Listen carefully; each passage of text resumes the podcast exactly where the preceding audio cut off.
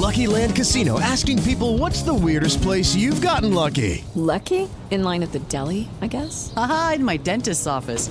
More than once, actually. Do I have to say? Yes, you do. In the car before my kids' PTA meeting. Really? Yes. Excuse me, what's the weirdest place you've gotten lucky? I never win and tell. Well, there you have it. You can get lucky anywhere playing at LuckyLandSlots.com. Play for free right now. Are you feeling lucky? No purchase necessary. Void where prohibited by law. 18 plus. Terms and conditions apply. See website for details.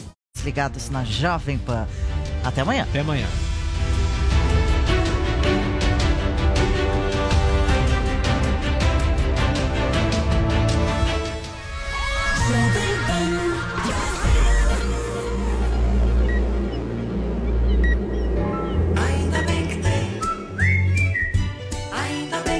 Carnezinho é nas lojas 100. Crédito super fácil, feito e aprovado na loja.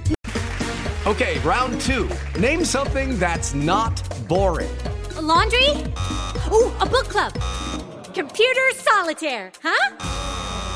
Ah, oh, sorry, we were looking for Chumba Casino. That's right. ChumbaCasino.com has over 100 casino style games. Join today and play for free for your chance to redeem some serious prizes. ChumbaCasino.com. No purchase necessary. Full prohibited by law. 18 plus terms and conditions apply. See website for details. Notebook positivo Dual-Core, memória de 4 GB, HD de 500 GB e teclado numérico. Nas lojas 100, só 2.490 à vista. Ou em 10 de 249 por mês, sem juros. Multifuncional HP tanque de tinta e Wi-Fi. Nas lojas 100, só 1.140 à vista. Ou em 10 de 114 por mês, sem juros. É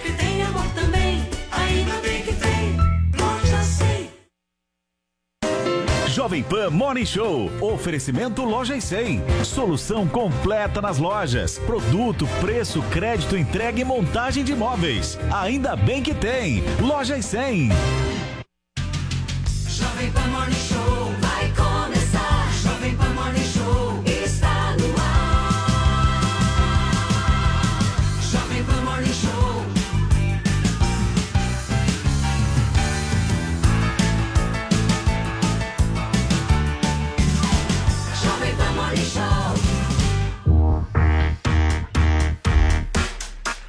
Bom dia para você, minha excelência, tudo bem? Tudo certo por aí? Seja muito bem-vindo, hein? Seja muito bem-vinda. Nós estamos entrando no ar agora com mais um Morning Show aqui na programação da Jovem Pan, a sua revista eletrônica sempre de segunda a sexta-feira aqui na Pan, das 10 às 11h30 da manhã, te trazendo muita variedade, política, entretenimento, esporte, cultura, comportamento, tudo junto e misturado exatamente para que você possa se informar bem logo no início do seu dia. Então, aquele convite que eu faço todo santo dia aqui na introdução se repete hoje. Fica com a gente até o final, o programa de hoje está imperdível, gente. Vamos nessa.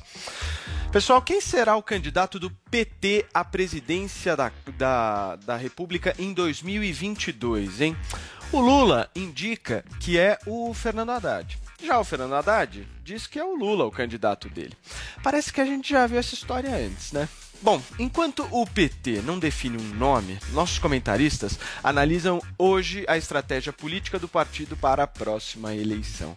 O Morning Show desta quinta-feira também fala sobre a aprovação do projeto que prevê a autonomia do Banco Central e a revolta de jornalistas com a mudança do comitê de imprensa da Câmara. Daqui a pouquinho vamos falar sobre isso.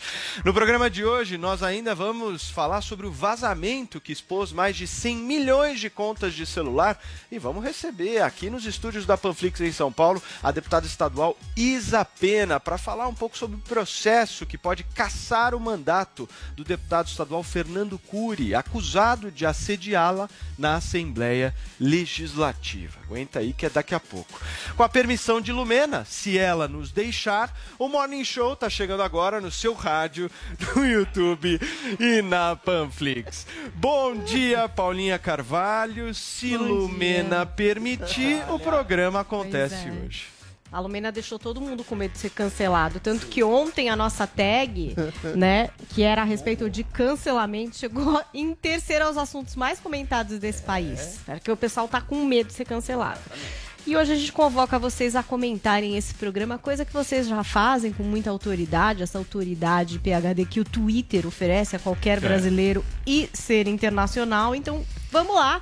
Hashtag comente o Morning, já virou uma hashtag tradição aqui do programa para você falar aí sobre todos os assuntos do Morning Show, GIFs, memes, montagens, tudo isso nos interessa. Bom dia, meu querido produtor Vinícius Moura. A Carol com K tá bem informada do que tá acontecendo Tá. aqui fora, né? Ela disse que, olha, eu posso ir pro paredão porque lá fora eu tenho a minha carreira. Vinícius, qual é a carreira dela que tá esperando? É, só que a, a- assessoria dela já tá preocupada que talvez ela não tenha mais dinheiro pra pagar o hotel de luxo que ela vive. Né? Ela vive num é, hotel? Ela vive num, num- num flat de luxo, enfim, Hum. né? E ela acha que a vida vai seguir normal aqui fora. Mas hoje aqui no Morning, Paulo, nós vamos ressignificar a fenotipibilidade, que eu não sei nem falar essa palavra direito, só Lumena sabe, de todos os assuntos. Muito bem, maravilhoso. Bom dia, Adriles Jorge. Como é que você tá se sentindo Bom nesta quinta-feira? meu querido Paulo Matias. A palavra de ordem realmente, como diz o Bom Vini, é ressignificação. Você foi ressignificado, tá todo pimpão, colorido, jovial e a gente vai ressignificar, se ela permitir, a militância de Lumena. Aguardem. Vamos ver. Vamos ver se ela vai deixar. Ainda não tá certo isso. Joel Pinheiro da Fonseca, bom dia pra você. Bom dia, Paulo Matias. Eu já começo esse dia com um conselho a todos. Ressignifiquem, desconstruam a sua fofitude. Um bom dia. Pois é, não pode mais ser fofa. A Lumena É, condenou os fofos. Foi bom essa fala do Joel, né? Eu acho que é reflexiva, né? Não, Zé, porque essa Lumena- fala, essa fala do Joel tocou em você? Bom dia. Não, eu, eu sou mais pragmático. Eu me recuso a certos conselhos. Muito Medina, tem que manter a onda. A Lumena falou que a fofura é uma maneira de esconder o preconceito. É, o, o Joel tá citando o BBB. Vamos nessa, então. Bom dia pra vocês. É, gente, o nosso primeiro assunto aqui do Morning Show desta quinta-feira é a aprovação da autonomia do Banco Central na Câmara Federal. Todos os detalhes do projeto, que passou pelo Senado e também pela Câmara, a gente vai conferir agora na reportagem da, do Levi Guimarães. A Câmara aprovou o projeto que dá autonomia ao Banco Central. Como ele também já passou pelo Senado, está pronto para ser sancionado pelo presidente Jair Bolsonaro. O texto prevê que o presidente e os oito diretores do Banco Central tenham mandatos fixos com quatro anos de duração e que não coincidam com o do presidente da República. O objetivo é blindar a instituição de pressões políticas. O projeto estabelece outras metas para o órgão, como zelar pela estabilidade e eficiência do sistema financeiro, amenizar as oscilações do nível da atividade econômica e fomentar o pleno emprego. É o Banco Central quem define, por exemplo, a taxa básica de juros e fica responsável por combater a inflação. O relator, deputado Silvio Costa Filho, do Republicanos, defende que o projeto vai dar ao Banco Central um novo padrão de governança. que vai dar um sinal muito importante ao mercado internacional, fazendo com que o Brasil possa melhorar a sua imagem internacional e, mais do que nunca, investidores analisarem o Brasil como a janela de oportunidades. A matéria estava na lista de 35 projetos prioritários entregues pelo governo ao Congresso Nacional na semana passada. Um dos pontos mais polêmicos do projeto define que, após um presidente do Banco Central deixar o posto, ele só pode assumir cargo em instituições financeiras depois de seis meses.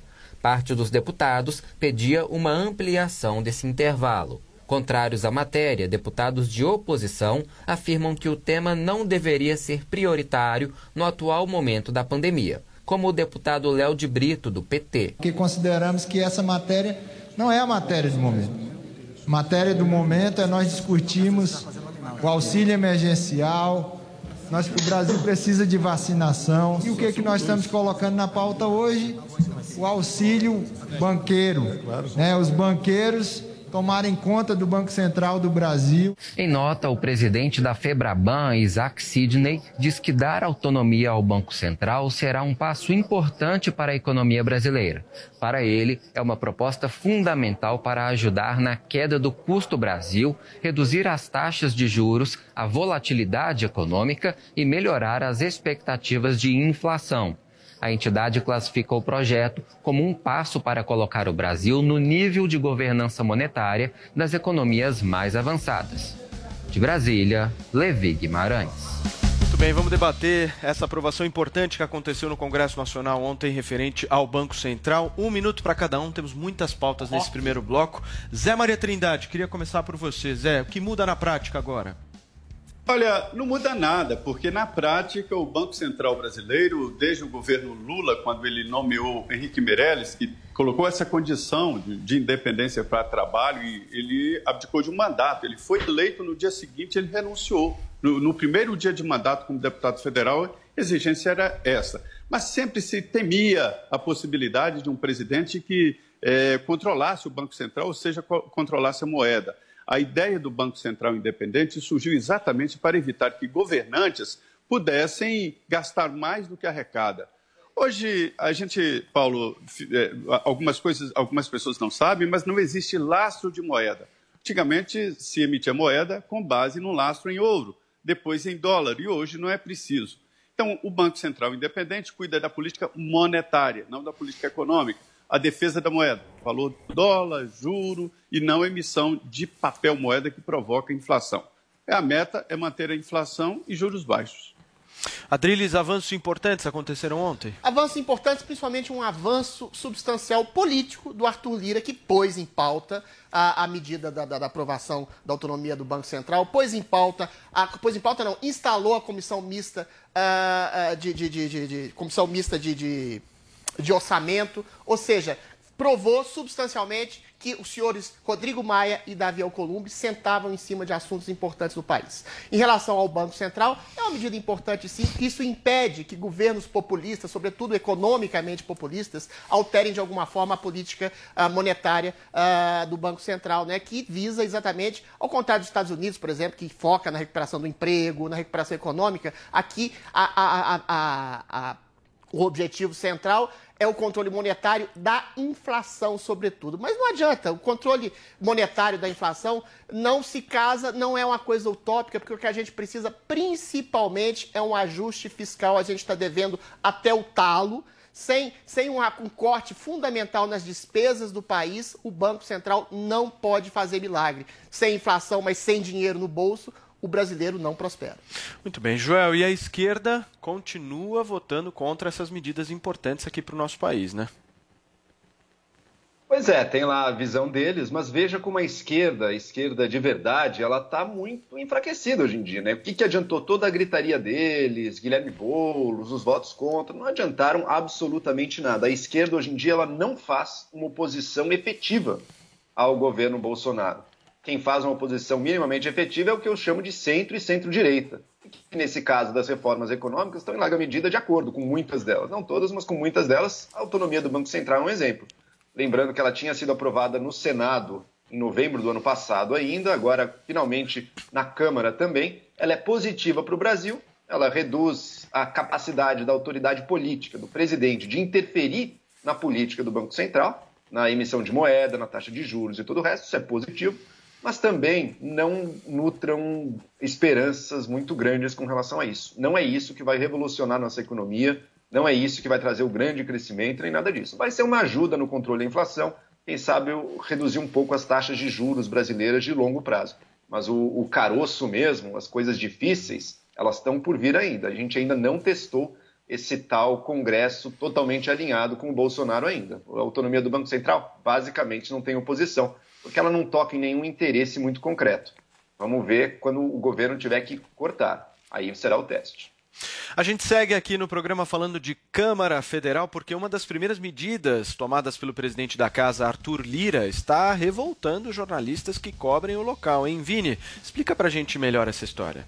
Pois é, Paulo Matias, a imprensa está pistola com Arthur Lira simplesmente porque o novo presidente da Câmara dos Deputados resolveu transferir o local onde a imprensa trabalhava desde a década de 60, Paulo, na, num desenho ali já projetado por Oscar Niemeyer, né, que desenhou todo uh, o projeto aí uh, do Congresso Nacional e transferiu a imprensa agora para o subsolo da Câmara. Ou seja, nós estamos vendo as imagens aí, Paulo, quem nos acompanha por é. imagens, deste local que esse a imprensa é trabalha novo. hoje. Ah, não, esse não, é o local. Hoje. Esse é, é o local grande, muitas mesas. Você veja ali que tem uma janela, né? Um lugar bem arejado. E o que acontece, Paulo? O mais importante Esse local onde a imprensa trabalha e todos os jornalistas do, do país trabalham, dá acesso direto ao plenário da Câmara. No né? corredor e verde tem, ali. e tem também ali a vista para a esplanada dos ministérios. Então, o que acontece? Quando o presidente da Câmara ele sai do gabinete dele e se encaminha para o plenário, ele tem que passar pelos jornalistas que estão ali no Salão Verde para entrevistar os outros parlamentares aí, também, ah, os assessores, enfim, tem esse contato ah, imediato. E agora isso vai ficar ah, um pouco mais Difícil. um pouco mais difícil porque a imprensa vai para esse subsolo. A gente está acompanhando também as imagens aí da- do novo lugar que a imprensa vai trabalhar. Essa mudança já começa a partir desta quinta-feira. E aí, Paulo, o que acontece também? Hoje, então, A começando partir hoje. dessa quinta-feira, a partir de hoje. E o que acontece? Profissionais que carregam aqueles equipamentos pesados, né, principalmente eh, câmeras, fotógrafos, né, vão ter também essa dificuldade, porque vão estar lá no subsolo, vão ter que carregar esse material eh, lá para cima. E aí se reclama e se critica muito o, o Arthur Lira, justamente porque parece que ele está fugindo desse contato também com a imprensa, porque ele teria eh, que passar. Ah, vou transferir pra lá porque aqui, sei lá o que é que vai Sempre quiseram, né, Vini? Sempre foi uma tentativa já. É. projeto antigo essa história. Exato. Nós temos, nós temos uma fala do, do Arthur Lira defendendo esse posicionamento dele, dizendo que vai manter sim o diálogo com a imprensa, mas que essa, essa medida dele foi para que ele se aproximasse também ali do, pala- do, do, do- do plenário. Vamos ver. Uma sala de 107 metros quadrados, com copa, com banheiro, com todo o sistema lógico, com todo o sistema analógico, com todo o sistema de, de virtual para acessibilidade, com as baias, 40 baias. Mas nessa casa nós nunca cerceamos direito de ninguém, com muita democracia. Nós vamos conversar hoje, mas a decisão da mesa está tomada, mas nós iremos dialogar para dar um conforto e maior possibilidade de que a imprensa exerça o seu papel sempre com democracia, sem nenhum tipo de oportunismo político. Tá aí então a fala do Arthur Lira defendendo esse posicionamento. Paulo, muitos parlamentares foram lá questionar também, criticar essa decisão, eh, defendendo aí o trabalho da imprensa, mas ele se manteve firme. Muito bem. Vamos conversar com quem tem lugar de fala nesse assunto, né? Zé Maria Trindade. Ô Zé, você melhor do que ninguém pode falar pra gente. Isso é ruim, isso é bom, muda alguma coisa? O que que muda, Zé? É, muita gente pode até pensar que se trata de, de uma medida boa contra a imprensa, mas quem perde é o público. Eu não acredito que ninguém esteja ali de brincadeira e tentando trabalhar para ele mesmo. Trabalha para o público. Olha, Paulo, eu tenho o mesmo lugar de fala, eu fui presidente deste comitê de imprensa. É, a presidência do comitê é uma eleição entre todos os jornalistas credenciados na casa. E quando eu fui eleito presidente do comitê, foi exatamente para impedir um gesto assim. Vários presidentes tentaram, Eduardo Cunha tentou, é, vários presidentes tentaram tirar o comitê de imprensa de um local privilegiado, sim. Ali está o povo. Eu estive né, lá como presidente um tempo, continuo credenciado, jornalistas credenciados, e passo. Agora, a imprensa, como observatório geral da sociedade, continua e estão jogando para o subsolo. É evidente que prejudica o trabalho. Não é conforto, quer é acesso. O jornalista quer é acesso, não quer conforto, não quer cafezinho, não quer nada, quer é acesso. E há um, um, um caminho de tentar impedir a cobertura do Congresso Nacional. Começa assim. Veja bem, o comitê de imprensa, cada mesa daquela tem um, um jornalista representando uma instituição de imprensa, né? E isso foi crescendo. Éramos poucos, mas agora é muita gente porque aumentaram. Os blogs também estão credenciados, é, veículos novos de imprensa. E ali trabalham lado a lado Globo, Bandeirantes, Record, Rádio, Jovem Pan, que tem uma bancada, sempre teve uma bancada lá, e uma bancada é, no Comitê de Imprensa do Senado Federal. E é, a ideia não é esse ou aquele veículo, mas informar. Nós não combinamos matérias, isso não existe. Cada um informa e as pessoas é, é, sintonizam na rádio que prefere. Comitê de imprensa aqui em Brasília é uma tradição. Existe o comitê de imprensa do Palácio do Planalto, eu também já cobri o comitê de imprensa do Palácio, já fui presidente do comitê de imprensa do Palácio, sempre eleito pelos jornalistas, né? E todos os ministérios tem o seu comitê de imprensa. Isso é uma tradição. Agora, na Câmara é mais importante porque está no regimento interno, ou seja, é uma lei. O presidente do comitê é uma espécie de chefe de autarquia na Câmara, porque existem funcionários, existem é, é, maneiras de, de, de funcionar de acordo com o regimento. Então, é sim uma clara tentativa de impedir o trabalho da imprensa e o Arthur, por ser um tratozão, vai conseguir, ou já conseguiu, né? E aí, Joel, o que, que você acha dessa mudança? O Zé Maria falou tudo no que diz respeito à imprensa. É um jeito de dificultar o trabalho de jornalistas, é um jeito do Congresso ficar menos passível de ser chamado à responsabilidade pelo público, pela imprensa que está ali para noticiar e ter acesso direto aos deputados e às ações feitas no Congresso. Eu queria olhar para o outro lado. Por que será que o Arthur Lira agora deu tanta prioridade para isso a ponto de realmente bancar a mudança e fazer acontecer? Eu acredito que seja um afago dele às bases bolsonaristas, porque como um ato simbólico é algo que faz o pessoal que gosta do Bolsonaro vai ao delírio, né, à loucura, porque realmente qualquer punição aos jornalistas é vista como uma grande vitória do Jair Bolsonaro. Agora, é um presente, um afago simbólico que o Arthur Lira dá. Ele já está conseguindo se fincar na, no imaginário dos bolsonaristas e dos aliados do Bolsonaro como grande amigo, como grande aliado. Eu só sei que alguma hora a conta vai chegar. Adrilis, como é que você enxerga essa mudança? Não, primeiro eu reitero todas as, as palavras do, do Zé Maria, né? Só fazendo um adendo. Realmente a imprensa é o quarto poder. E o Niemeyer projetou lá o Palácio do Planalto exatamente como se fosse, quer dizer, os três poderes ali, exatamente como a imprensa como o quarto poder de fiscalização representativa do povo ao lado do Congresso Nacional. Você colocar toda a imprensa e toda a mídia no subsolo, no porão, é como se colocasse todo o povo, os olhos do povo, que deveria ser utopicamente a, empresa, a, a, imprensa, exatamente no subsolo dos porões da nação. Mas toda Brasília, e agora eu vou deixar o Zé Maria um pouco triste, foi projetada um pouco assim, né? De ter uma certa distância do povo, aquele púlpito lá longe, distante, Brasília, distante ah, exatamente do contato físico, do contato palpável, dos políticos que não têm contato com a população. E agora, infelizmente, o Arthur Lira, de alguma forma, projeta isso mais ainda. O Niemeyer tinha uma certa uma certa admiração por ditadores stalinistas e via o povo exatamente como uma massa a ser erigida, a ser guiada pelos faróis iluministas de um chefe de nação que de preferência fosse socialista. Esse era o sonho dele e o sonho dele se converteu na arquitetura de Brasília, uma cidade asséptica, sem esquina, onde tudo é distante, onde o povo tem pouco acesso e agora os olhos da nação, os olhos utópicos do povo, que seria, utopicamente, mais uma vez, a imprensa, é confinado ao subsolo. Ou seja, Arthur Lira está corroborando na arquitetura muito ruim de Oscar Niemeyer. Desculpa, Zé Maria. Eu, eu queria só dizer. Por favor, Paulo, Zé, queria... pode falar.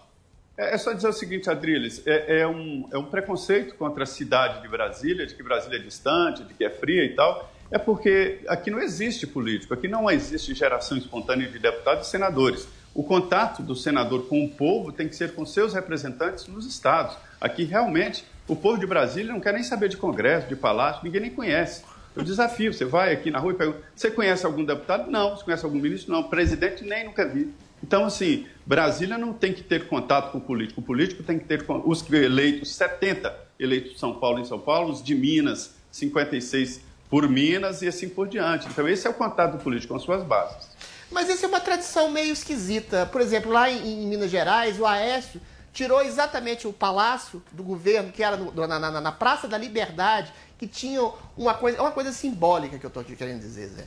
Ah, quando as pessoas têm um contato direto com o povo, quando tem uma fiscalização, um corpo a corpo, que é da imprensa e que é do povo, isso traz uma proximidade maior e o político tem um contato maior. Se o político quer se encastelar num flat ou numa cidade fria e asséptica como Brasília, ele pode. Eles não moram aqui, Adriles. Eles Sim, não moram. Mas eles, não, podem eles fugir do contato popular. Você mesmo Eles já disse moram, a questão da, da síndrome coisa. da Deixa eu maçaneta. dizer uma coisa, Adriles. A síndrome da maçaneta é o cara que, que alguém abre para ele, é o cara que não tem contato com o cidadão comum. Eu acho que Brasília, nesse sentido. Fala, um Joel, para fechar esse assunto, por favor.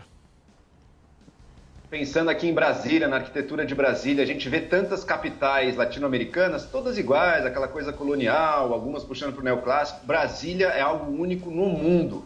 Os nossos prédios, o Congresso, o Palácio do Planalto, nos destacam e projetam uma- um, um caráter visionário do Brasil que eu acho muito interessante. Muito bem, é que a gente precisa entender também Eu o. Adrilho Jorge, né? É um homem de contato, Isso, literalmente. de aproximação. Né? Eu acho que esse contato Ele gosta, formal, contato ele gosta, ele até. Eu acho que gosta daquela Eu tô, eu tô legal assim. É, eu tô bem. Não, eu é. acho que esse contato físico, essa proximidade É, física exato. com o político é necessária, sim. Eu acho que Muito bem. Queridos, vamos seguir aqui na política, porque na semana passada o ex-presidente Luiz Inácio Lula da Silva convocou o ex-prefeito de São Paulo, Fernando Haddad, a colocar o bloco na rua e percorrer o Brasil como pré-candidato do PT à presidência da República em 2022. Haddad, gente, até atendeu o pedido do líder dele, né? Botou o bloco na rua, mas, todavia, porém, parece que o destaque do bloco para o Haddad é o próprio Lula, né, Paulinha? Isso aí. E a gente teve uma entrevista no UOL é, em que ele de fato diz isso, que o candidato dele é o Lula, né? E ele também se mostrou um pouco ressentido com quem é, não defendeu o Lula até agora. Vamos conferir um trechinho dessa entrevista em que ele se diz pronto e aí pondera. Mas na verdade gostaria que fosse o Lula. Vamos ver. preparado para ser, eu tô há 40 anos. Isso não tem a ver com o fato de eu desejar que a justiça seja feita.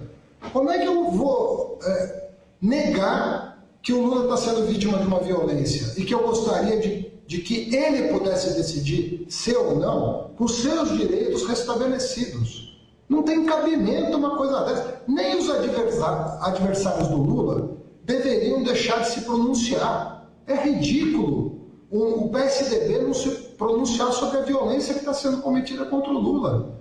Por que, que o PSDB não vem a público e diz, gente, deixa o Lula ou outro petista concorrer à eleição livremente, deixa o povo decidir. É muita violência.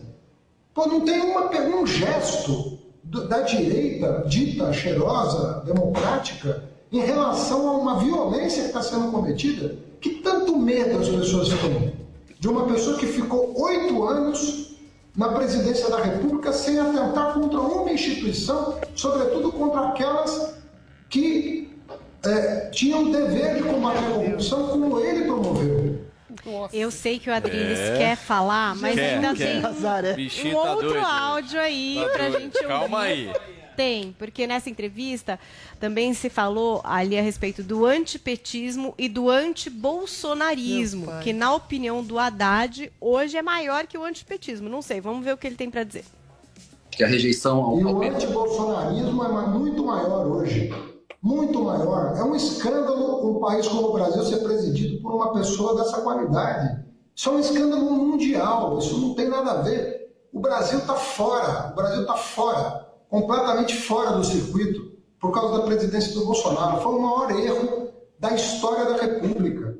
Nós vamos daqui 100 anos lembrar o erro que nós cometemos. É um absurdo esse sujeito presidir a República. Uma vergonha. O Haddad também falou é, de possíveis, enfim, aliados que eles possam entrar para essa eleição, que às vezes até opositores podem, enfim, virar aliados nessa briga contra o bolsonarismo. Esse bloco vai ser bom na rua, Vai, Adriles? Você gostou vai. desse discurso? Você acha que o PSDB deveria se é. pronunciar a favor do Lula nesse momento? Agora melhor, chegou né? a hora. O que, que vocês Agora acham? chegou a hora. Sabe pra quem que esse discurso é bom? Pro Jair Messias Bolsonaro. O Haddad é um cachorrinho fiel, amestrado, com aparência de limpinho, com aparência ética, que finge que não sabe. E ele sabe, porque ele é um esquerdista bastante leninista nas suas bases, que Lula foi o chefe do maior esquema de corrupção da história. Ele sabe disso. Ele é um intelectual e sabe disso, só que ele é um intelectual orgânico, fiel às suas bases. Ele não interessa se o candidato vai ser Lula ou Haddad, que um é pre- preposto do outro. O Haddad é um poste de um reconhecido ladrão, chefe do maior esquema de corrupção da história da, da humanidade. E é por isso, talvez, que o Bolsonaro se cala, por exemplo, quando o STF ah, devolve mensagens que podem ser que foram hackeadas e podem ter sido, inclusive, deturpadas para Lula. Por isso que o Jair Bolsonaro se cala. E aqui eu estou fazendo uma crítica ao presidente, porque isso é um processo muito ruim para o combate da corrupção em si. Se cala diante da possibilidade de anulação do julgamento de Luiz Inácio Lula da Silva, o maior corrupto que o Brasil já conheceu, Porque ele sabe que a ojeriza, o asco, a repulsa, a oposição sistemática do povo, do povo que tem um mínimo de consciência ao petismo e a esse discurso absolutamente insano de achar que o anti-bolsonarismo é maior que o antipetismo. O petismo morreu.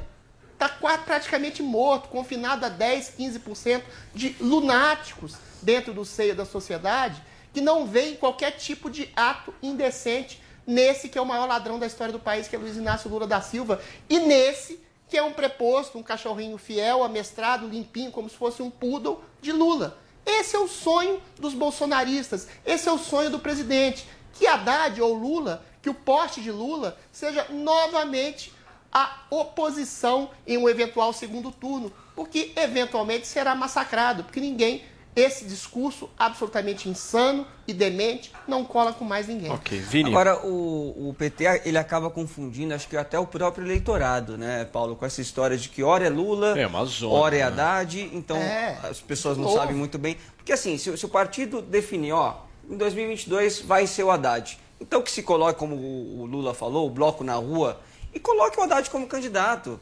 Esquece o Lula. Mas não pode tira- esquecer Mas, o Lula. mas, Vini, mas, ô, Vini, nós estamos num processo... Não, peraí, peraí, peraí, tem sendo estratégia. anulado, o Peraí. Lula tem outras Mas condenações. a estratégia Peraí. perdeu em 2018. Ele já é Não, ficha mas suja. não, eu acho que é diferente a estratégia. A estratégia é o seguinte: nós estamos num processo onde daqui a algum tempo provavelmente nós teremos a suspeição do Moro. E muito provavelmente, de acordo com o caminhar da carruagem, nós vamos ter a suspeição. Das condenações de Luiz Inácio Bom, Lula da não, Silva. Se eles descartam agora o Lula, se eles descartam agora, eles Então não simplesmente... lança o Haddad. Então, mas eles estão tentando ocupar um espaço agora. Eu acho que tem estratégia isso. Ô Zé, o que, que você acha? Você acha que tem tudo para o Lula ser candidato em 2022 e só estão deixando o Haddad lá para ocupar o espaço? Olha, Lula não será candidato, eu tenho toda certeza. Primeiro, Não. legalmente, ele é ficha suja, É pode se Mas você acha que não vai ter anulação das Não, é sentenças é dele? um Então, ainda, só. ainda que houver, ainda É, se houver dois, a, a- a anulação, eh, o Lula não será candidato, ele não tem condições de ser candidato, porque, primeiro, a idade, situação de saúde, a dificuldade de arrecadação. O candidato é o Haddad. E o Lula, que é um, um animal político, ele entendeu que é preciso mesmo ocupar espaço, porque o presidente Bolsonaro está sozinho. O que há aí é uma antiga eh, tese minha de codependência, né? O que é a codependência? É quando um depende do outro para atingir um objetivo, para justificar, por exemplo, posições. O- a codependência do PT com o PSDB era visível e agora essa codependência. Tanto o Bolsonaro precisa do Lula, quanto o Lula ou o PT precisa do Bolsonaro, os dois, para irem ao segundo turno. O PT sabe que não ganha o executivo. Sabe, tem certeza. O antipetismo é muito forte. Então, o que que é qual é o foco? Formar uma boa base no Congresso Nacional. Conversei com líderes do PT que me esclareceram. A ideia é fazer deputado e fazer, tentar chegar ao segundo turno. Esta é a meta. Mas para Bolsonaro também é a ideia. Porque ir para o segundo turno com o PT É o sonho. significa vitória, exatamente né? isso. Essa é a É. estratégia.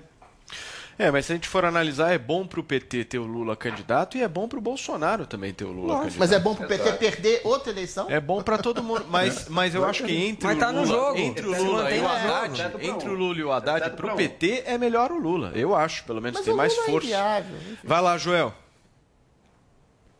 O a candidatura Bolsonaro versus Lula é boa para o Bolsonaro, é boa para o PT, ela só é ruim para um ator dessa história, o Brasil.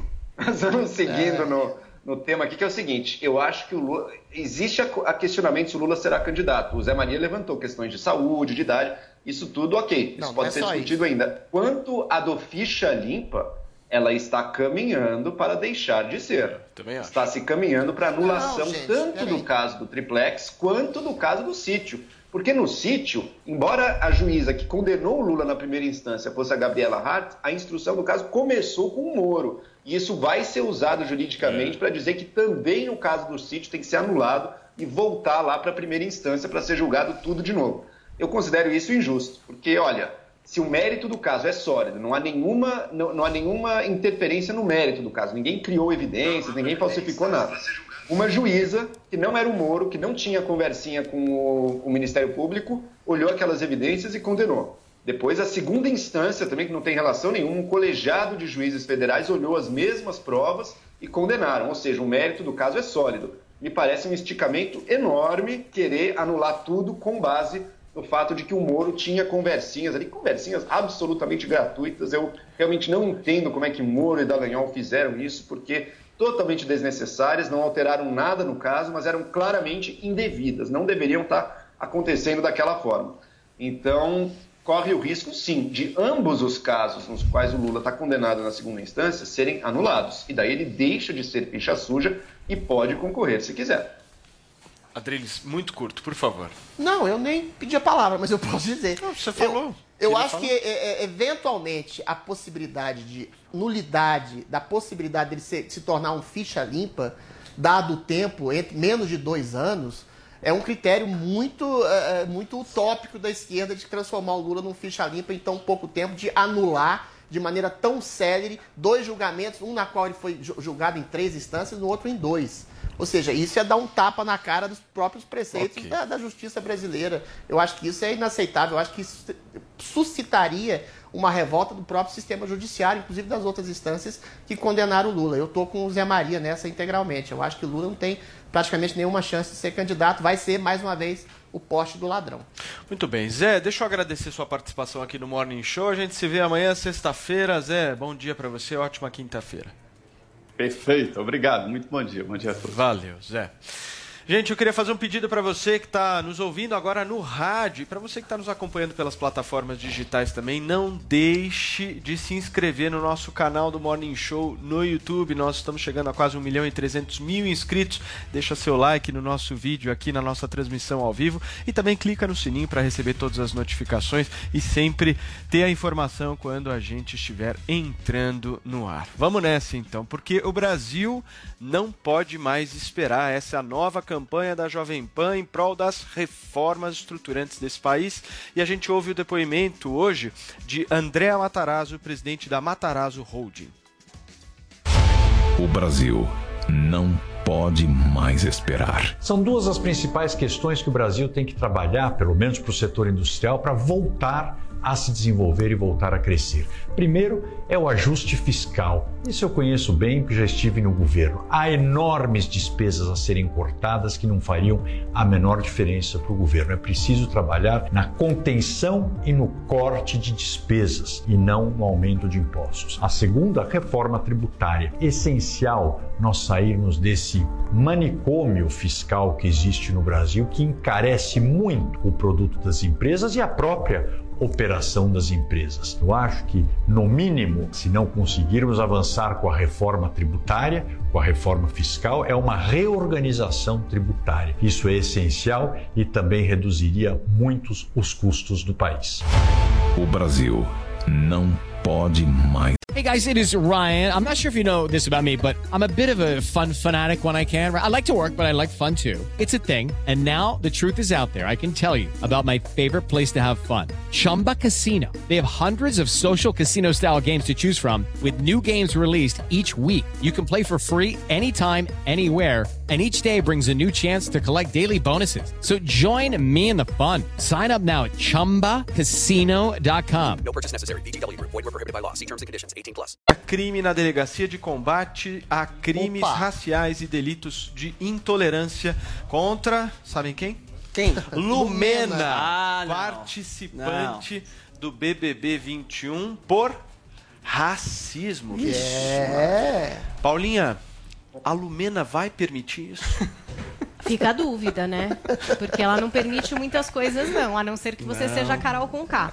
Mas peraí, vamos ler a legenda do vídeo do deputado estadual Anderson Moraes. Ele disse assim: ó, um caso claro de racismo de duas jovens negras contra pessoas brancas. Pedimos para a Decrade apurar os fatos e se manifestar pela expulsão dela do programa. Se fosse o contrário, que seria igualmente crime, já teriam se mobilizado para combater o racismo. Olha o vídeo do deputado, olha o que ele disse lá no Instagram. Fala pessoal, deputado estadual Anderson Moraes, eu parto da seguinte premissa: não faça comigo aquilo que você não gostaria que fizesse com você. Então, por, por isso, estamos aqui na Delegacia de Crimes Raciais onde, naquela balbúrdia daquele Big Brother Brasil, vem acontecendo praticamente uma formação de quadrilha de pessoas que têm interesse em ganhar aquele prêmio, mas desclassificando as outras pessoas que não têm a sua mesma cor de pele. Não aceitaremos esse absurdo, como eu acabei de dizer, não faça comigo aquilo que não gostaria que eu fizesse com você. Respeito tem que haver dentro daquela casa e para mim o que ali está acontecendo é um monte de crimes em rede nacional. Portanto, eu defendo a desclassificação, a saída do programa de quem vem cometendo esses atos. Por isso, acabei de prestar uma queixa-crime aqui e onde será averiguada pela Polícia Civil e onde os fatos Não, não é de assim, verdade cara. aparecerão Tem- tem para um todos. fundamento aí. Ó, e aí, só, e ele também postou o Vai trechinho da Lumena que É. o motivou a entrar com todo esse processo aí. Vamos conferir o trechinho da Lumena, o que ela falou ali. Ela tava conversando com a Carol Conká, fazendo referência a Carla Dias. Foi primeiro que eu nem gosto da coisa aí sem melanina, sem, sei lá, de botado e tal. sei lá, olho, sei lá, estranho, olho estranho, muito, vixe. Olho de, de, sei lá, olho de boneca, sabe? O meu boneca assassina. Aí eu fico logo, eu fico, eu fico com medo, eu fico com medo. Mas é, Você vê que ela ama a Carla Dias, é. Ela adora, ela Gente. tá super legal com o pessoal que não Ela tem a gosta bastante de ser humano, né? É, tem muita gente que ela admira é ali naquela bom. casa. Vamos lá. Muito bem. Joel Pinheiro da Fonseca, deixa eu te perguntar uma coisa. Existe racismo reverso? Eita. Dá sim para ter preconceito racial de um negro ter preconceito racial contra um branco, dá, ou todas as outras configurações possíveis. Até um branco contra um branco, um negro contra um negro dá também. Mas nesse caso aqui, o deputado está querendo aparecer, né, gente? Não foi nada, ela só deu a opinião dela. Ela não gosta de. Ela acha Branco. pele sem melanina feia. Branco, ah, entendi. Ela não gosta de branco, então tá bom. Ela acha, ela acha a pele negra mais bonita que a pele branca. Quantas Ah, pessoas não acham a pele morena mais bonita do que a pele muito pálida? Mu- Muita Ah, gente. é. né? Ah, legal. Problema em lugar Então tá nenhum. bom. Isso não é visto como problema em lugar nenhum. Ah, e, por fim, a coisa do olho de boneca assassina nem racial era, né? Acho que era o Tudo olho bem. específico da Carla Dias ali. Eu acho que se alguma coisa É um preconceito em relação a fenotipicamente esse olho que não pode ter. É, não, mas não- Não, mas não. Ué, peraí, gente. Você achar um tipo de olho mais bonito que o outro agora é. E a falta de melanina? É, imagina se menor- fosse o contrário, É Joel isso Pinheiro. aí, essa que é a E se fosse o contrário? A gente fala de.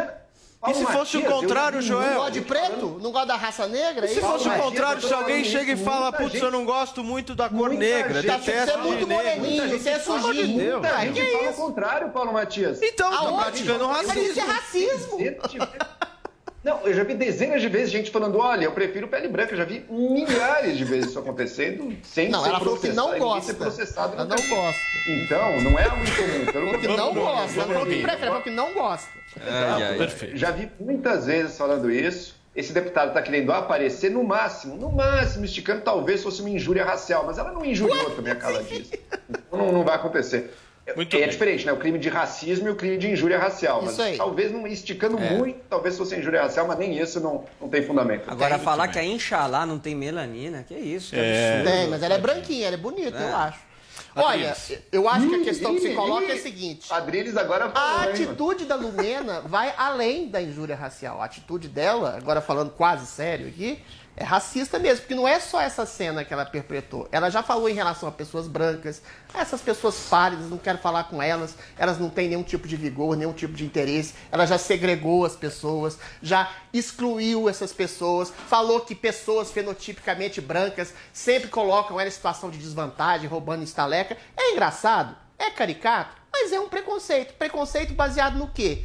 Em raça, em etnia, em cor de pele. Se isso não é racismo, não sei o que que é racismo. É claro que é, é ridículo falar num, num tipo de racismo reverso, hegemônico no Brasil, porque isso nunca houve no Brasil, que a gente sabe que depois da escravidão, quem é vítima de racismo preferencial no Brasil são os negros. O que causou esse racismo, exatamente uma pirâmide social invertida, em que os negros ah, estão na base, né, na base da pirâmide, sobretudo socioeconômica, e que sofrem alguma, até hoje, alguma, discriminação fenotípica episódica, ou seja, não existe racismo estrutural, social, hegemônico. O país é o país mais miscigenado do mundo, o que prova que é o país menos racista do mundo. Só que Aí que é o ponto. Essa bolha progressista, quando diz, quando ataca, ainda de maneira caricata, como diz o Fiuk, que o homem branco, heterossexual, o macho alfa é exatamente a origem do mal do mundo, e essa caricatura é de alguma forma, ou de toda forma, ensinada em escolas, universidades, propagado isso pela mídia, pela inteligência,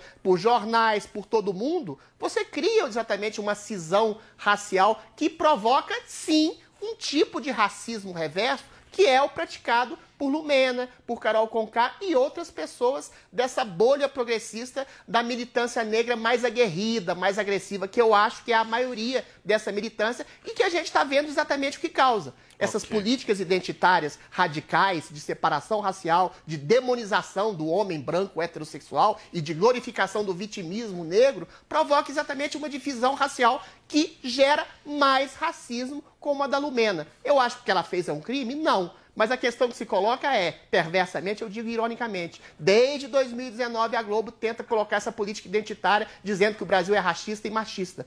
O único ato de racismo, de racismo que eu vi até hoje foi de negros contra brancos, exatamente porque eles estão representantes, calma, que eles são representantes dessa bolha militante identitária que é extremamente agressiva Ok, e entre eles tem sim um certo racismo reverso que é ensinado. Então a gente tem que tolher e coibir esse tipo de agressividade militante Joel, bem desde o curto, início. por favor. Nossa.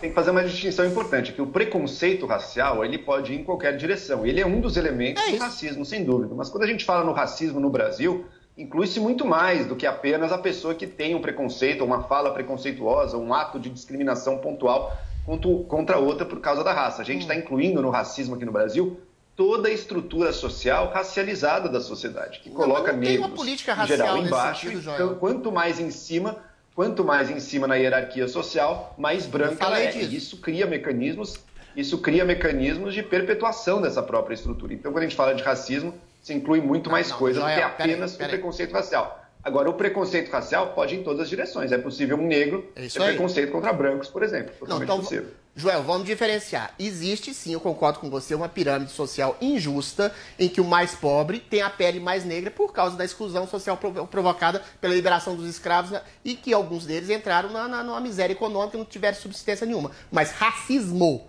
e eu discordo desse termo racismo estrutural exatamente por isso, dissemina o preconceito por todas as pessoas. Racismo é discriminar objetivamente, segregar e execrar alguém por sua cor da pele. E aí você vai me desculpar. É o que a Lumena faz em várias circunstâncias dentro da casa, porque Ok. era uma militante maluca que acha que todo branco é um perverso. Ela diz diferentes. isso de maneira clara, Joel. preconceito Ela de diz isso de maneira clara. Ok, Joel, só um minuto. O Vini quer falar Não, agora coisa, por favor. eles já terminaram os comentários, É, porque é o, é o seguinte, né, Paulo? Você sabe que existe o teste para saber por que você foi cancelado por Lumena. Tem né? teste? Onde? É, tem um teste, né? Então nós- nós estamos já na nossa tela aí. Então, por exemplo, você vai me falar o seu dia do nascimento e o seu mês de nascimento e a cor da sua camisa, que é a rosa, e aí a gente vai saber por que, que você foi cancelado por Lumena. Fala qual, foi- qual dia e mês que você nasceu. Ó, 14 de dezembro de 1990. 14 de dezembro. Então você desmobilizou os discursos das pautas minoritárias com os intuitos egoísticos que transcendem a normalidade dos fatos. Ah, obrigado, É por Vini. Eu, eu vou tentar ser uma pessoa melhor agora. Cancelado por Lumena. Muito bom esse histeria Que é o seguinte, vamos esperar para ver quando ela sair da casa se a gente vai poder continuar tendo esses debates aqui no Morning Show ou não. Ela vai vir aqui no É. Morning? A gente vai convidar? Vai, vamos. Você tá ferrado. Você tá Morning, ferrado. Eu queria ver esse encontro. Lumena e Adrilles. Lumena e Carol Conká no. Morning, imagina. Jesus de Nazaré. Imagina se dá liga, imagina se Lumene e Adriles têm uma química entre os dois. Eu acho ela bonitinha. Pior que eu acho ela bonitinha. Eu acho ela meio psicopata, mas eu gosto de uma, de uma Psycho Girl. Ela tem traços lindos. Muito bem, gente, vamos girar o assunto Que aqui. olha pra onde foi essa Porque- é, conversa, pra exato. um namoro entre organizar a Adrilles e juro Agora, é. Não, É. Eu acho ela saímos teteia. para outro planeta Foi, agora. foi. Foi meio Vamos longe voltar aqui para o nosso planeta aqui. Vamos falar de uma notícia importante aqui. Vocês sabem muito bem que o nosso compromisso aqui é sempre com a informação para quem nos acompanha. Muita gente ouve o Morning, escuta o Morning para se informar ao longo do dia e ter todas as informações para poder seguir aí com o seu dia. E hoje, gente, a gente teve uma informação de um mega vazamento, um suposto novo mega vazamento de dados na internet que pode ter exposto, sabe quantas pessoas, Vinícius Quantas? Moura? Mais de 100 milhões de contas de celular só no mês de fevereiro. E tem gente importante aí. hein? Exato. E aí o que, que a gente faz? Falou em celular, falou em tecnologia, tomada, Vazamento de dados. qualquer outra coisa nesse sentido, Chamamos dados, Dados. 3G, 5G, 4G, a gente chama quem, Paula Carvalho? Aros. Aros Carlos. Carlos. Carlos Aros. Arinhos. Arinhos. Meu querido Carlos Aros, seja bem-vindo novamente aqui ao Morning Show, querido. Conta pra gente todos os detalhes dessa história. Bom Aros. dia, gente. Bom dia para todo mundo que está nos acompanhando. Pois é, essa história foi divulgada ontem à tarde com exclusividade pelo nosso parceiro Carlos Sambrana no Neofeed. Ele teve acesso em primeira mão aos dados desse vazamento, os dados que foram colhidos pela PSAFE, que é uma empresa de cibersegurança. A PSAFE tem uma unidade lá que faz monitoramento, faz ah, pesquisas e tal, que é o Defender Lab, e ah, identificou mais esse vazamento. Então, só recuperando, por que mais esse? Porque a gente teve há poucas semanas atrás um outro vazamento, mais 220 milhões de CPFs. Aí tinha dados, documento de carro, tinha CNPJ, enfim, era um pacotão enorme e que está agora sob investigação da Polícia Federal, é, aos cuidados da, da Polícia Federal, para descobrir exatamente a origem deste primeiro vazamento. E aí, nem bem começou a investigação sobre esse primeiro vazamento, as autoridades já vão ter que trabalhar para identificar a origem deste segundo vazamento. De acordo com a AppSafe, eh, o cybercriminoso que teve acesso a esses dados está comercializando essas informações na Dark Web. É a internet profunda ali, um espaço dentro da internet que a gente não consegue acessar pelos nossos navegadores eh, convencionais e que ah, é utilizado pelos criminosos para um sem número de atividades. Daí que a PSAFE conseguiu fazer essa identificação, descobriu que algumas dessas informações têm sido vendidas, Paulo, por um dólar. Nossa. E aí, quando o pacote aumenta, ele faz uma promoção e diminui o valor eh, dessas informações para vender na Deep Web. É muito, muito preocupante, por quê? Porque, segundo o criminoso, e a gente não pode levar essa informação eh, a ferro e fogo, eh, e a própria PSAFE faz essa ressalva no comunicado, por quê? Porque ainda precisa de investigação. Esses dados teriam vindo de duas operadoras de telefonia. E aí, entre as informações que foram eh, capturadas nessa invasão ou nesse vazamento, a gente não sabe exatamente como é que aconteceu essa história, ah, estão informações das contas não é, desses assinantes dessas operadoras. E aí, entre as figuras, a reportagem mostra que tem, por exemplo, os dados do presidente Jair Bolsonaro e de algumas outras figuras da Fátima Bernardes, William Bonner, enfim, um monte de gente nesse pacote. Pode ser que talvez as nossas informações estejam lá. A gente não consegue dizer. O que, que é importante a gente perceber agora? Não caia na cilada de entrar em sites que prometem para você é, a confirmação de que as suas informações estão nesses vazamentos. Por quê? Porque você pode estar entregando de mão beijada para um outro criminoso informações sensíveis. Porque eles usam o pretexto, Meu o pretexto Deus da informação. Então, da confirmação. O cara vai pedir para você acessar um site e colocar o teu CPF para saber se o seu CPF está naquela base de dados. Nossa Aí vamos combinar, se o seu CPF não estava lá, você acabou de entregar de mão beijada, sabe Deus para quem essa informação. Então a gente não vai atrás disso agora. Mas eu conversei com o Luiz Augusto Durso, advogado especializado em direito digital, e o Luiz dá uma rápida explicação para a gente de que cuidado a gente tem que tomar. Vamos ouvir. Aqueles que tiveram seus dados pessoais vazados ou seu celular presente neste novo vazamento devem ter atenção redobrada com ligações, solicitações de códigos e eventuais cobranças que sejam estranhas. Além disso, eh, deve-se sempre denunciar aos órgãos competentes, como o PROCON, o Ministério Público e a Autoridade Nacional de Proteção de Dados, para que eles ajam e de fato punam os responsáveis por esses vazamentos. Paulo, essa notificação é muito importante, por quê? Porque suponhamos que você. A gente não tem como saber né, se os dados, nossos dados estão lá. Mas a gente identificou depois. Então, vamos supor que daqui a algumas semanas você encontrou uma movimentação estranha, um empréstimo feito no seu nome que você não reconhece.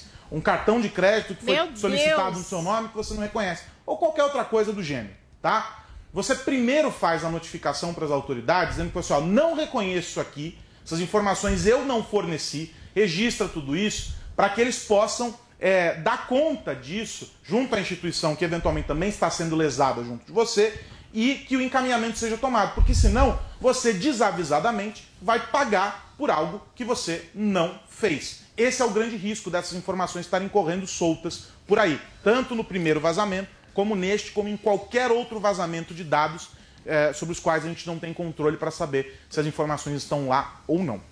Que loucura, hein, um certo gente? desespero, né? Que Porque loucura, Aros. como que a gente vai monitorar tudo isso, né? É difícil.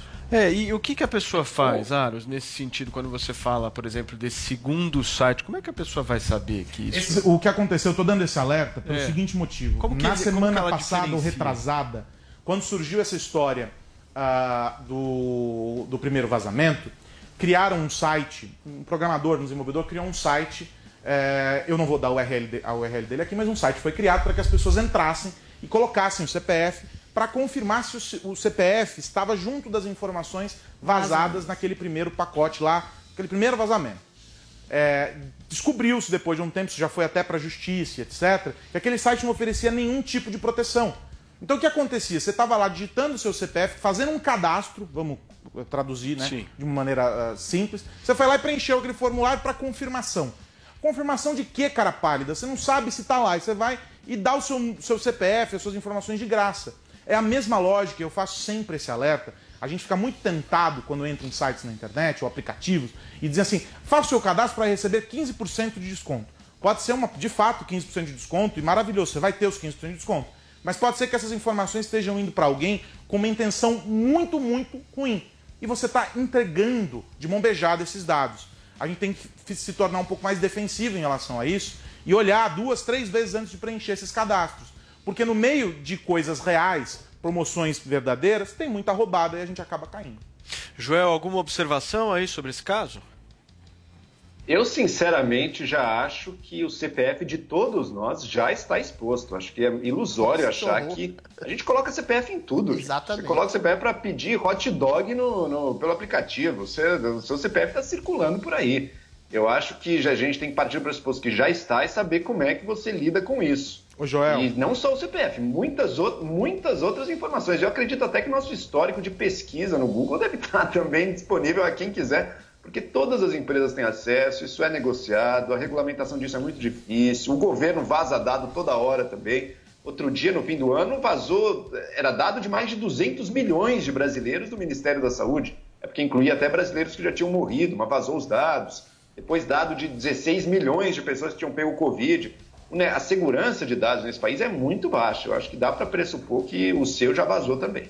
Joel, esse é um pressuposto ah, que a gente pode seguir, mas a gente não pode assumir a partir dele eh, que essas informações que a gente entrega na hora que vai comprar o hot dog, elas estão desprotegidas. As empresas elas têm responsabilidade sobre essas informações que elas coletam. Então, se a gente preencheu com o nosso CPF lá na hora da compra do remédio ou na hora de comprar o hot dog, a gente assinou um, um- um acordo com aquela empresa de que ela está protegendo essa informação. Se ela, por qualquer razão, deixou que isso escapasse, é, ela está infringindo em, em crime também. Ela está cometendo um crime ali é, e está expondo os dados que você entregou para ela sob um acordo de confiança.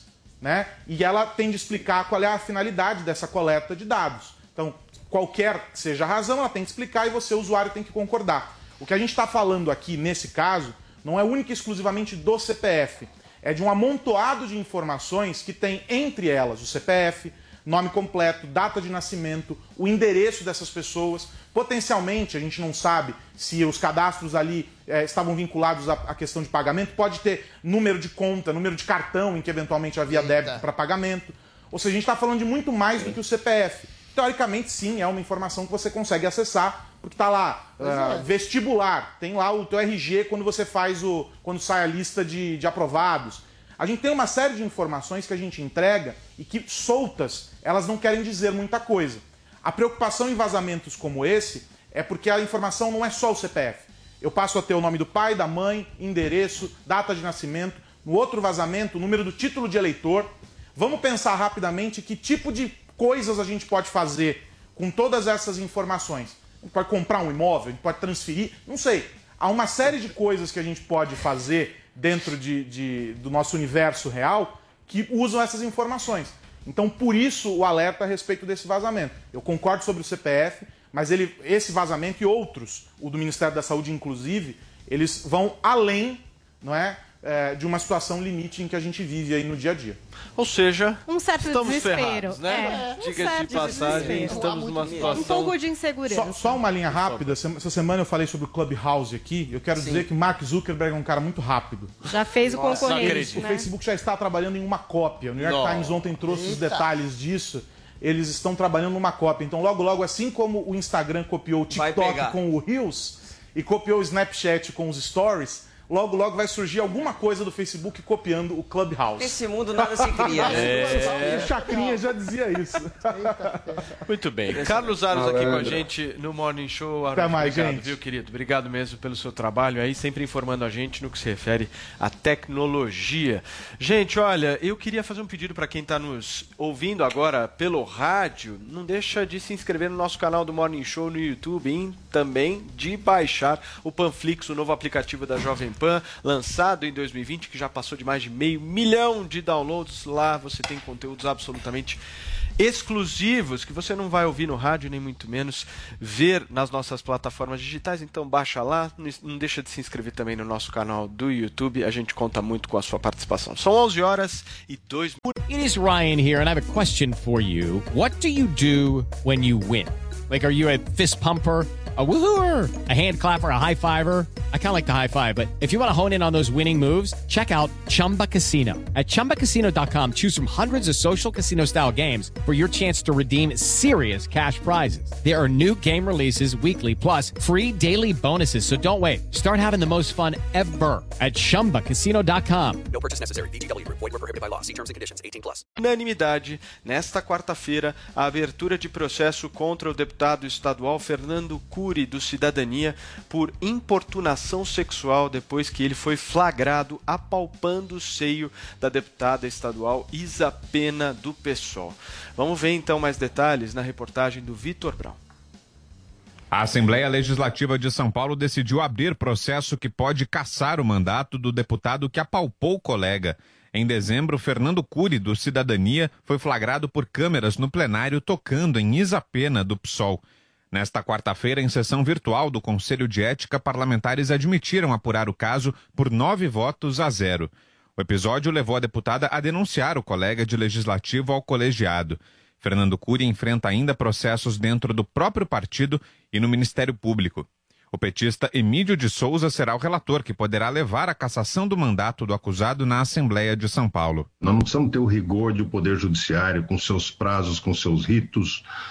No entanto, é bom que se observe um mínimo de, de equanimidade no direito das partes de falarem, de serem ouvidas e de. exatamente para que a comissão, depois, o conselho, eh, ao final desse processo, não seja julgar, acusado de qualquer parcialidade, de qualquer cerceamento de defesa. Emílio de Souza foi confirmado como relator no Conselho de Ética depois de terminada a sessão desta quarta-feira. Na audiência, o deputado Adalberto Freitas, do PSL, declarou que Isa Pena tentou saber de forma antecipada, no mês passado, a posição dele no processo. Não contente, a deputada Isapena interrompeu a sessão plenária. Eu vou fazer questão de mandar o vídeo para todos os parlamentares aqui dessa comissão, exigindo que em plenário, em sessão plenária que não tem nada a ver com a comissão de ética, exigindo que eu desse a minha resposta se ia admitir ou não o processo. Então, assim, tudo bem, há um processo, vamos passar por isso, vamos, mas sem exagero. Adalberto Freitas, do PSL, argumenta que foi constrangido por Isa Pena na sessão plenária do dia 3 de fevereiro. A deputada alega que apenas exerceu o direito democrático de saber qual era a posição do colega sobre o caso envolvendo Fernando Cury. Assim como eu posso sim é, te cobrar em microfone, você também pode responder e se reservar o direito de não se pronunciar como você assim fez. E tudo bem, foi, né, foi uma, uma discussão. Agora, deputado, se você está tão sensível assim, porque uma deputada te cobrou um pouquinho assim, mas te apertou um pouquinho ali no microfone, imagina se você tivesse sido encoxado em plena Assembleia, ao vivo para o Brasil ver. Eu acho que você estaria muito mais sensível, hein? O deputado Fernando Cury, que não estava presente, nega assédio contra Isa Pena e fala em rápido e superficial abraço. A presidente do Conselho de Ética da Alesp, Maria Lúcia Amari, agora vai definir o cronograma de trabalho.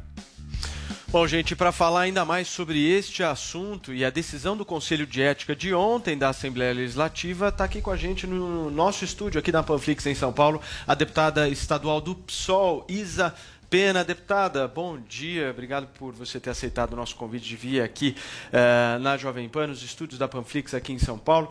Na época do ocorrido, eu me lembro muito bem, você entrou ao vivo aqui com a gente, mas infelizmente o nosso tempo estava muito curto para a gente conversar, então a gente teve que desligar rapidamente, não deu tempo da gente desenrolar toda a história, mas hoje a gente está com bastante tempo e queremos te ouvir, por favor. Bom, em primeiro lugar eu quero agradecer por esse espaço. É, tem sido muito fundamental para a gente conseguir fazer com que esse caso ele, ele tenha consequências. É, tem sido muito fundamental o apoio mesmo da, dos jornalistas, o apoio das advogadas, o apoio de, de todo mundo, de todas as mulheres e homens que me mandaram mensagem no último período. Milhares de mulheres me mandaram mensagem contando os seus relatos de assédio que já viveram, né, na, enfim, suas vidas. Vários homens mandaram mensagem, assim, se pensando, refletindo se já tinham assediado, que essa cultura de fato tinha que mudar. Então, assim, foi, é, foi um fato que até hoje, né, é, esse vídeo que foi transmitido agora, ele não é não é agradável de assistir. É, ele ainda dá um pouco aquela reviravolta no estômago, assim, mas é, agora, depois de toda essa mobilização e depois da quantidade de gente da pluralidade também de pessoas que abraçaram né, a, Causa. a causa, né, enfim, justamente a, a luta, é, é, eu acho que, assim, justamente por isso que a, que a gente agora tem que, né, que eu tô comprometida a ir até as últimas consequências. Não só pensando numa sanção, no processo do Conselho de Ética, mas pensando também na luta contra o assédio. Eu tive um projeto de lei aprovado no primeiro ano da Assembleia Legislativa que se chama Dossiê Mulher Paulista. Para quem não sabe, o estado de São Paulo é um dos estados que tem mais menos fornecimento de dados sobre violência contra a mulher. Então a gente tem estados como Pernambuco, estados como Piauí, é, que tem muito mais é, tanto cruzamento de dados quanto inteligência é, do estado mesmo trabalhando para prevenção né, de violência contra a mulher, ou seja, campanhas educativas, enfim, e também acolhimento das vítimas. Então, é, acredito que essa é uma questão que não é à toa que tanta gente se levantou, tanta gente se manifestou. É porque ela faz parte do cotidiano das mulheres. Nós sabemos, perguntem para os homens, né? Perguntem às suas mães, irmãs, esposas, né? É, quantas, se elas não passaram por alguma situação dessas na vida, é muito difícil encontrar uma mulher que não tenha passado. A minha, no caso, foi gravada e televisionada para todas, né? É, para todo mundo ver. Mas quantas mulheres não estão vendo nesse caso o seu próprio caso? E estão é, lutando e ajudando e falando sobre isso é, porque sabem que isso é uma realidade cotidiana. Só que nós queremos ter o direito de ter o nosso corpo respeitado. Qualquer toque sem consentimento né, é o mínimo de é, respeito né, e, e básico de, de tratamento. Então, é, a nossa luta é por essa. Eu quero pedir ao governador João Dória que se pronuncie sobre o caso. Governador, não se trata de mim, não se trata do pessoal, governador, se trata das mulheres. As mulheres precisam saber que assédio é um tema que é sim digno de um pronunciamento de um governador, né? Ainda mais é um governador do estado mais rico do país. Você acha que ele não se pronunciou até agora foi por, por uma questão política? Ah, eu tenho certeza. Acho que uma questão política não só por conta do, né, de eu ser do PSOL, mas acho que uma questão política porque, primeiro, né, evidente, o Brasil tá a cada dia com uma tragédia nova, nós estamos numa pandemia, então evidente que tem muitos assuntos, né, muitas, é, digamos assim, né, é, o governador de São Paulo hoje, que é um dos estados que está uma crescente na pandemia é, e com um cenário nacional muito difícil hoje, né? De é, evolução da, da vacinação, enfim. Então, e- eu entendo que, de fato, tem muitas coisas, porém, eu acho que a gente precisa parar de tratar o tema da violência contra a mulher como um tema que é a cereja do bolo.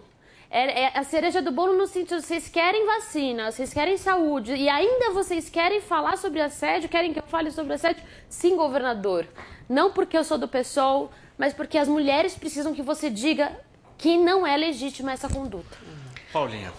É curioso que a Isa está dizendo que no caso dela, né, tem essa vantagem que muitas mulheres não têm de ela ter aquilo filmado, de poder mostrar para todo mundo. E aí acho que por isso que todo mundo entende, vê, percebe e sabe o que aconteceu ali, né?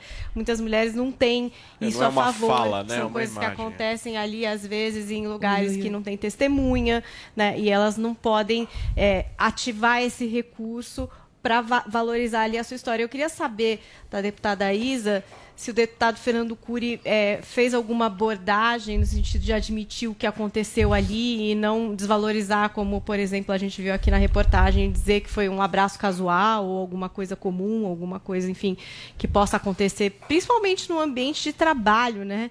Então, assim, que equívoco, porque ali não dá nem para dizer, ah, eu achei que era alguma coisa que me dava sabe? Não, gente, é impossível, né? abraça A bancada toda vazia também do lado, quer dizer, né? Se tivesse um tumulto também ali na hora, que foi o que tentou se dizer, ele estava querendo só falar com o presidente.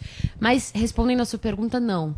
Não houve nenhum momento em que o Fernando Cury chegou a sequer pedir desculpa. Para vocês terem uma ideia, eu não sabia o nome dele. Porque eu- ele mesmo disse isso no seu discurso na tribuna, de que ele não é um deputado que frequenta ativo, é, na tribuna, enfim, né? É, eu, portanto, não tinha nem conhecimento também. A gente não tinha né, conhecimento mútuo. Então, isso me impressiona também, sabe? Assim, como é que você chega numa pessoa que você sequer disse oi, né? Ele não, não tinha me dito oi ainda. Oi, nenhuma vez. Nenhuma vez. Até porque ele não, não estava na- nas sessões, né? Então, é, eu fico me perguntando, assim, muito, e eu, eu só pra. Acho que isso traz muito a questão do assédio no ambiente de trabalho, né? Muitas mulheres passam por isso. Eu sou advogada e também fiz muito advocacia trabalhista. Eu já peguei casos de mulheres que tiveram que mudar de carreira porque não só passaram muito tempo se esquivando ali num ambiente de esquiva, medo, culpa, vergonha, uma mistura de sentimentos e que tinham que viver anos se esquivando nos corredores da empresa para fugir do seu assediador. Essa, conheço um caso específico que eu tive que a mulher ficou com é, aquilo que a gente considera como doença ocupacional, né, que doença decorrente do, do assédio que ela sofreu Constante. é, constante e, e teve que mudar de carreira porque ela não conseguia mais exercer aquela profissão sem lembrar de uma situação que perdurou na vida dela durante alguns anos. Então é muito pesado esse tema. É, é por isso que merece a atenção das nossas autoridades. Isa, é, deixa eu alargar um pouco o assunto aqui. Vou falar sobre uma coisa chamada senso de proporcionalidade. Primeiro, eu queria ah, me solidarizar com você. Realmente, a atitude do deputado foi constrangedora. Te deu um abraço por trás, te tocou indevidamente. Foi um desrespeito. Mas é isso que eu queria te dizer. O que que diferencia? Você citou aí um abuso sistemático, uma perseguição. O que que diferencia um abuso real, um estupro real, um toque mais violento real de um constrangimento formal.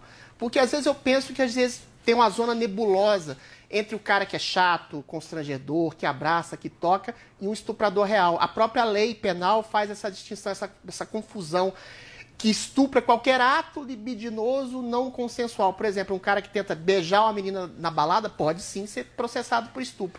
Mas isso não é um caminho que de alguma forma compara o mesmo cara é, que dá um abraço meio inadvertido por trás, que é, volto a dizer, uma coisa constrangedora, a um criminoso brutal que persegue mulheres, ah, que estupra mulheres, que abusa mulheres. Como é que você consegue, a gente consegue diferenciar esse tipo de coisa, que tudo é colocado no princípio de uma cultura do estupro? Você, acha, você não acha que esse termo é meio complicado e que ele iguala exatamente grandes criminosos e pessoas que às vezes são meio constrangedoras no tato com outras mulheres? Ah, importantíssima a sua pergunta, né? Eu acho que até a gente vê, por exemplo, o próprio Bolsonaro chegou a defender a castração química de estupradores, né? E o que, que isso revela? Isso revela uma lógica de patologização, ou seja, enxergar que o assédio e quem assedia e quem estupra é é uma doença, né? Que, que isso seria uma patologia. E, e, na verdade não, a gente tem essa ideia também dos estupradores enquanto monstros, né? Mas na verdade, gente, é muito importante que, eh, inclusive as mães, as viol a violência contra crianças, contra adolescentes, a violência contra mulheres, ela acontece mais de 60% dos casos em todas essas, né? Em alguns casos, como das crianças, é ainda maior esse índice. Mas acontece com pessoas conhecidas, com pessoas que têm acesso.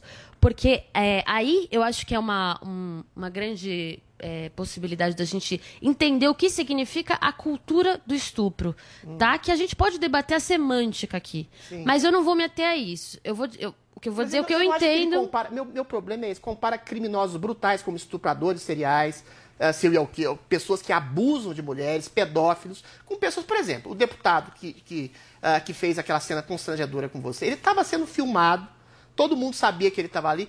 Eu acho que ele não tinha consciência do abuso que ele estava fazendo. Ou seja, aí sim, eu acho que é um cara sem noção, um chato, um constrangedor. Então, posso terminar de que ele é um responder? estuprador, né? Posso terminar de responder Claro, a sua pergunta do começo, só para não me perder, porque eu acho que de fato Tá ela é bom. muito importante. Perfeito. É, eu, eu não vou me ater aqui à semântica do termo da cu- cultura do estupro, mas cultura do estupro quer dizer que a nossa sociedade tem uma cultura que é, coloca o corpo da mulher como propriedade, como algo que não há.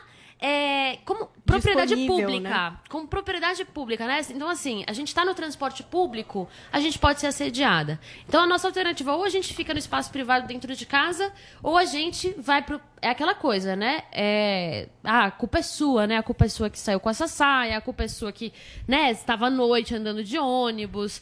Então, assim, justamente a, a ideia é. Da, a, a ideia que está por trás, o conceito da cultura do estupro, é a tentativa de entender que mesmo nessa sociedade a gente consegue ter avanços importantes com relação à forma como vem o nosso corpo. Na relação como vem a, a nossa, o nosso direito de existir sem ser abordada e sem ser é, subjugada, inferiorizada. E aí você tem razão, existe, existe uma gradação de isso violência aí. contra a mulher. No sentido de que a, a violência contra a mulher vai desde a violência patrimonial, que é quando a mulher não tem autonomia financeira. Então, você, mulher, você tem o direito de ter a sua autonomia financeira, você precisa saber disso.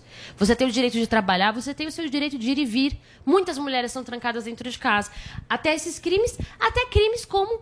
Eu recebi inúmeros relatos disso durante o, o caso de pessoas que estavam andando no transporte público e, e tiveram homens ejaculando nas roupas. A gente sabe que isso Sim, mas acontece. isso é horrível. Mas o que que, Agora, deve ser criminalizado? Peraí. Agora- Peraí, peraí, peraí. Continua, continua. Isso, por favor. Não, é que eu preciso passar a palavra para o Joel. Obrigada. Por favor, encerra Obrigada. teu raciocínio. É, não, portanto, eu acho que, é, o que quando você fala assim, o que, que deve ser criminalizado? Primeiro que eu acho que a cultura do estupro, ela só será modificada por políticas de prevenção, por políticas de educação. Por isso que quando a gente fala de levar a Lei Maria da Penha para as escolas, é disso que se trata, de ensinar a criança e adolescente que Legal. amor e violência não tem nada a ver uma coisa com a outra. Para fechar, a gente tem muito esse papo do que que é essa linha tênue, né, entre é, o, a- o chaveco e o Isso aí, assédio, né? perfeito. Então, é, eu acho que assim, uma coisa muito para facilitar a vida dos homens que, né, que tem essa dificuldade, eu acho que cada vez mais a gente está avançando para entender a mulher não como aquela mulher que está ali para receber o seu chaveco,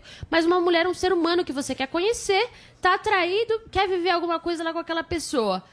A dica é, se você ouvir um não, independentemente do momento, no momento que você ficou, de- em qualquer momento que ela diga não, em qualquer momento que ela hesitar, você tem que deixá-la à vontade, a pessoa à vontade, e a todo momento se certificar. Quando a gente vê, a gente sabe muito bem ver co- como a pessoa está desconfortável, quando uma pessoa está se sentindo assediada. Aliás, os homens que assediam geralmente têm prazer disso. Têm prazer de, de nos ver nessa posição de assustadas e querem exercer esse poder sobre a gente. Por isso que muitas mulheres ficam sem reação, porque a gente foi ensinada a não reagir. E aí, quando aquele cara, quando eu tiro a mão do deputado, de mim, muita gente falou. Ele assustou, né? Fica. Exatamente, exatamente. Por quê? Porque nós não há, não há esse costume, mas a gente pode sim reagir. E mesmo se ele for seu chefe, para as mulheres que estão no ambiente de trabalho, andem com gravador. Quando você achar que você tá é, para ser assediada, quando você vê a situação do assédio se, se é, formando ao seu redor, é, consiga provas, porque hoje a maior dificuldade da mulher de processar é a produção de provas. Então não, te, não tema, Pro- produza as suas provas. Perfeito. Joel, sua pergunta muito rápida, por favor, porque a gente já está caminhando para o final do programa. Vamos lá.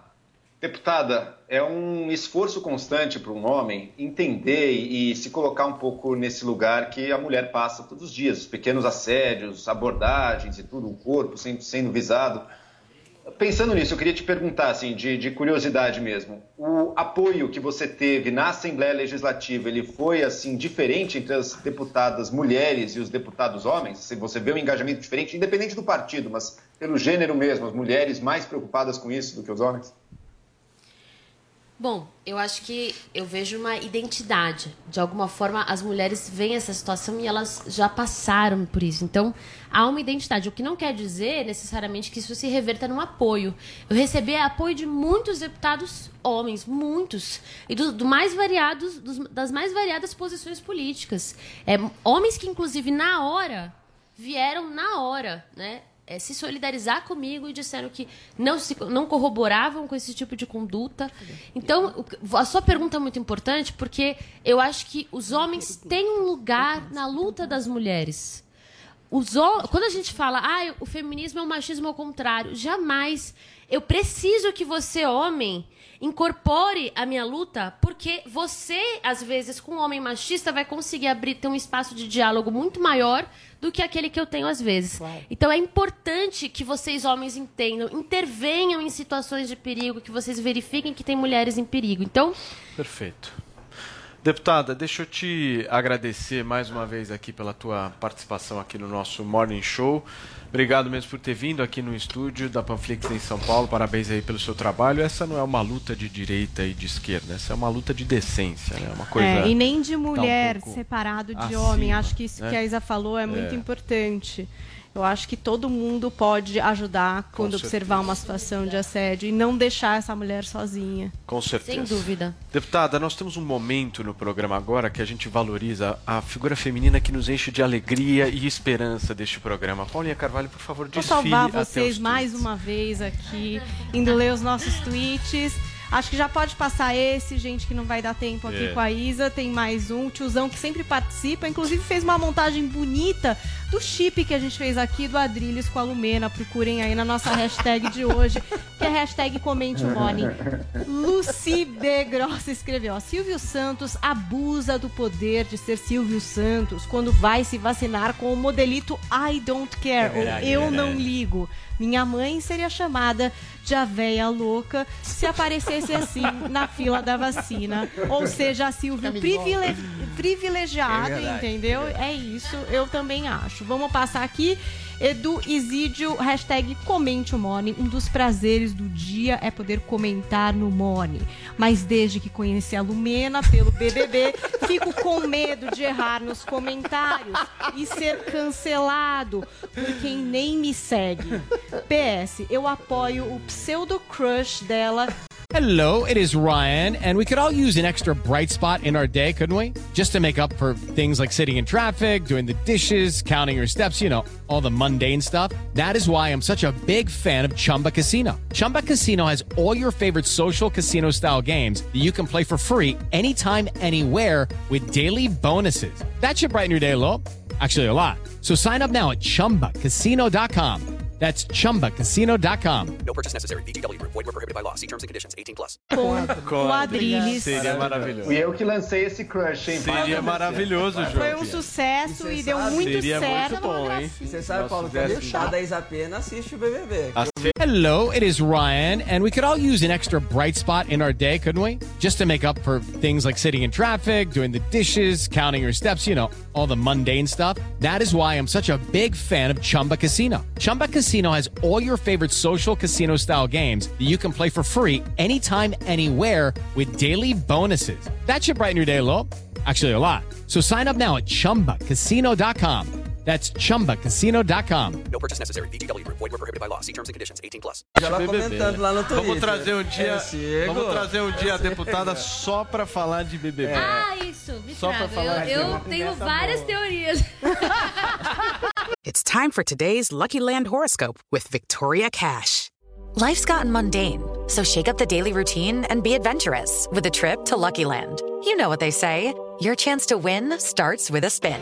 So go to LuckyLandSlots.com to play over 100 social casino-style games for free for your chance to redeem some serious prizes. Get lucky today at LuckyLandSlots.com. Available to players in the U.S., excluding Washington and Michigan. No purchase necessary. VGW Group, void where prohibited by law. 18 plus terms and conditions apply. Quem não tem uma teoria? É, pois é. Muito bem, gente. Ponto final. Chega por hoje. Tchau, João Pinheiro da Fonseca. Boa tarde para você. Bom trabalho. With Lucky Land slots, you can get lucky just about anywhere. Dearly beloved, we are gathered here today to. Has anyone seen the bride and groom? Sorry, sorry, we're here. We were getting lucky in the limo and we lost track of time. No, Lucky Land Casino, with cash prizes that add up quicker than a guest registry. In that case, I pronounce you lucky. Play for free at LuckyLandSlots.com. Daily bonuses are waiting. No purchase necessary. Void where prohibited by law. 18 plus. Terms and conditions apply. See website for details. Não sei o que, que você vai fazer, mas. Aproveite. Aproveite. Muito obrigada. Paulo, aqui, aqui o trabalho é ininterrupto. Um abraço especial aí para a deputada Isa Pena. Até amanhã para a bancada toda. It's time for today's Lucky Land horoscope with Victoria Cash. Life's gotten mundane, so shake up the daily routine and be adventurous with a trip to Lucky Land. You know what they say. Your chance to win starts with a spin.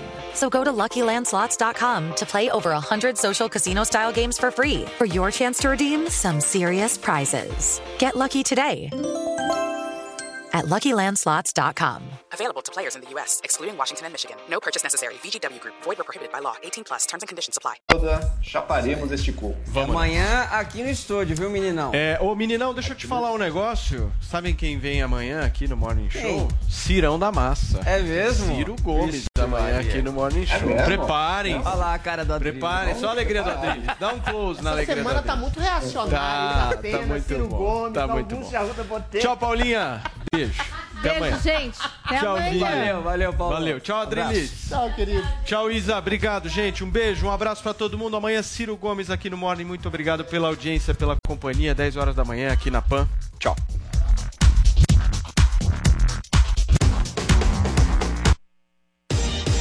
Você ouviu Jovem Pan Morning Show. O... Ainda bem que tem. Carnezinho é nas lojas 100. Crédito super fácil, feito e aprovado na loja. Estante Home Itália padrão castanho. Nas lojas 100, só R$ 1.049 por mês, sem juros. É sempre tem amor também. Conheça o Zuco Delivery, o aplicativo do Zuco, Zuco Restaurante, Zuco Delivery, o novo app com o melhor da culinária italiana, agora na sua casa. Disponível grátis na sua loja de aplicativos. Baixe agora. Zuco.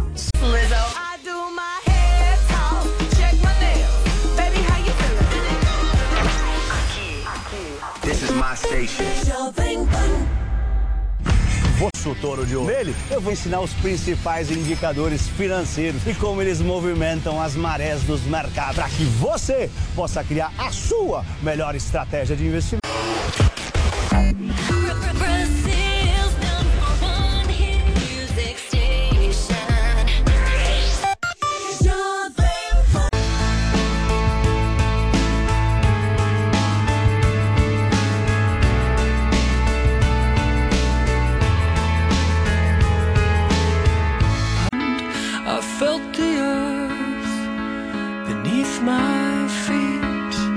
Sat by the